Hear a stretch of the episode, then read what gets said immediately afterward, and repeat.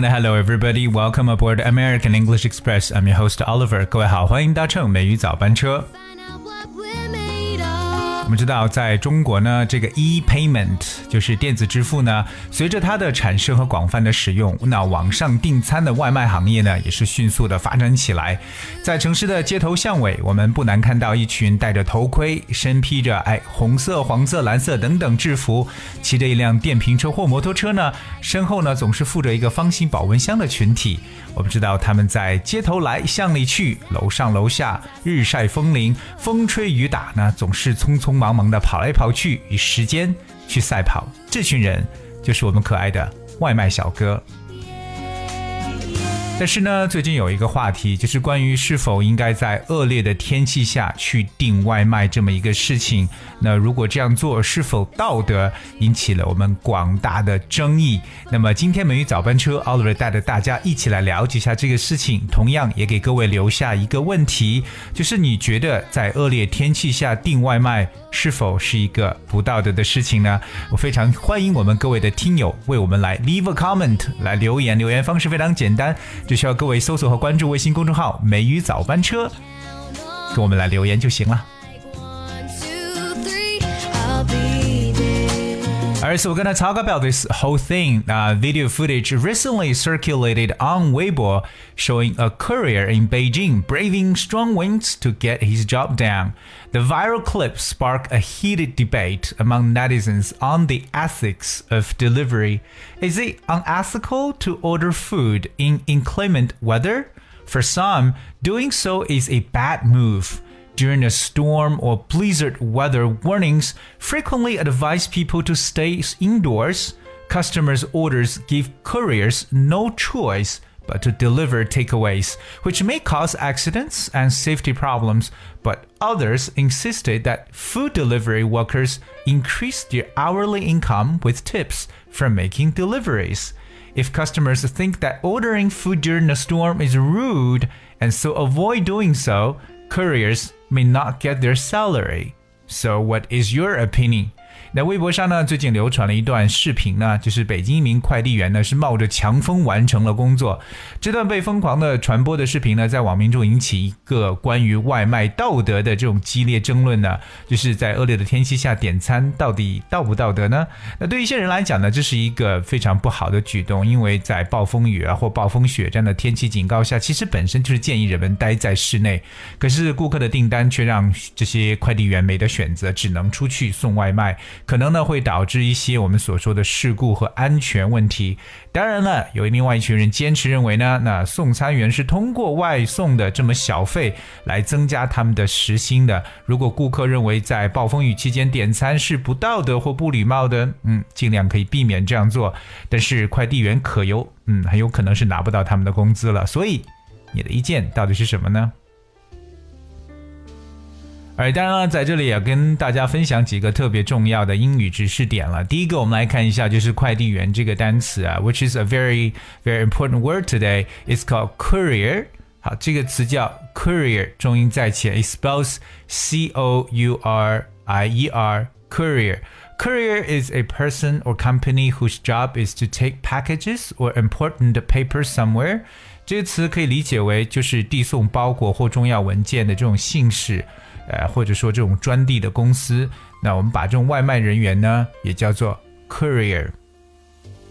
Like we talk about 啊、courier service，就是这种快递服务。这个词呢，我要特别跟大家去点出来，就是因为呢，它跟后面这两个词的发音特别的相似，是很多人呢无法去区别它们。后面两个词分别是什么呢？第一个就是我们所说的韩国 Korea，K O R E A。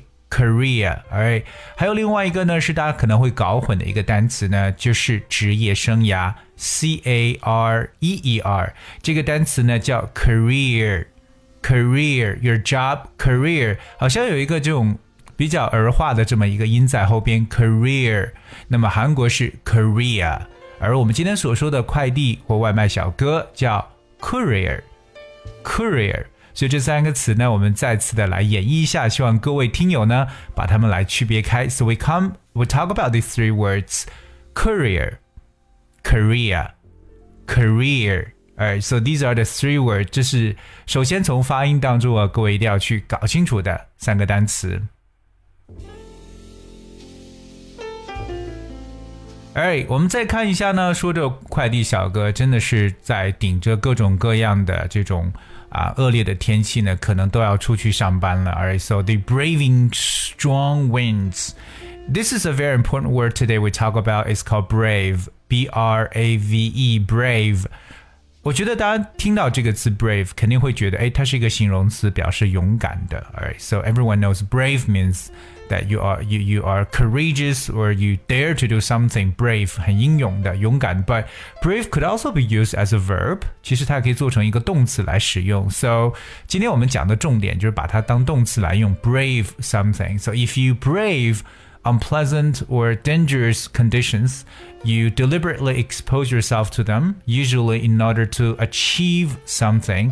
这个词 brave 做动词呢，就是勇于置身于一些恶劣或危险的环境当中，所以说是勇敢去面对什么吧，也可以这样去理解，叫 brave。Here's one example. Thousands have braved icy rain to demonstrate their support. Thousands have braved icy rain to demonstrate their support，表示数千人呢顶着冰冷的雨呢来表示他们的支持。所以我们记住 brave 后面，特别是加一些比较恶劣的、危险的环境，包括天气状况呢，就表示勇于去做什么什么事情。当然了，我们知道今天所讲的这个话题，确实在网上，在网民当中呢，是引起了一个激烈的争论。So it has sparked a heated debate among netizens。就是我们常用的一个说法，就是触发了人们的一种热议。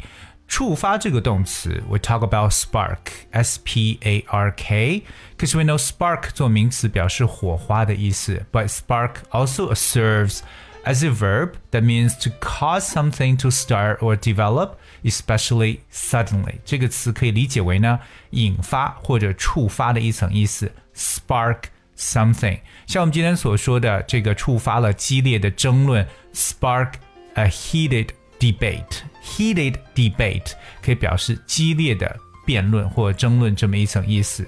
So we use spark today as a verb so we got one example right here. The proposal would spark a storm of protest around the country. The proposal would spark a storm of protest around the country.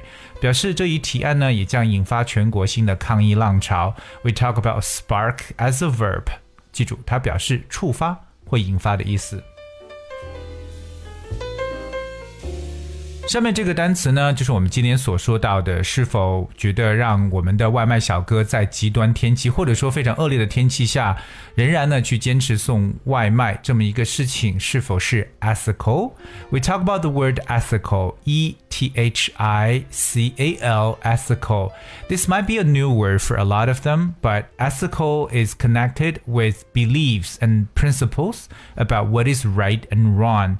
这个词呢，可以理解为有关道德的或者伦理的意思。所以，我们一旦说到道德的这个词，特别它的形容词就叫做 ethical。For example, like we talk about ethical issues，就是道德问题，or ethical standards， 道德标准，or ethical questions. So ethical is used as adjective form，一个形容词，表示与道德有关的。那反过来，我们要是说不道德的呢？非常简单，只需要在它前面加上这个 un 的否定前缀，叫 unethical，unethical 不道德的。另外，我们要看一下说到恶劣天气的这么一个词啊，叫 inclement weather。Inclement. This is a new word, I guess, for majority of listeners today. Inclement spells I N C L E M E N T. Inclement. Inclement is basically something of the weather that not pleasant, cold, wet, etc. 总之呢是表示天气恶劣的。OK，譬如说像寒冷的、潮湿的等等的。所以我们常用的搭配呢就是 inclement weather condition 这种恶劣的天气状况。 当我们也知道我们的外卖小哥他们的主要业务呢就是 delivery takeaways。 那这是一个大家特别记住的词，叫 takeaways。It's a very simple word. Takeaway 就是带走的感觉。A takeaway is a hot cooked food that you buy from a shop or restaurant and eat somewhere else。这个词呢就可以理解为外卖的食品。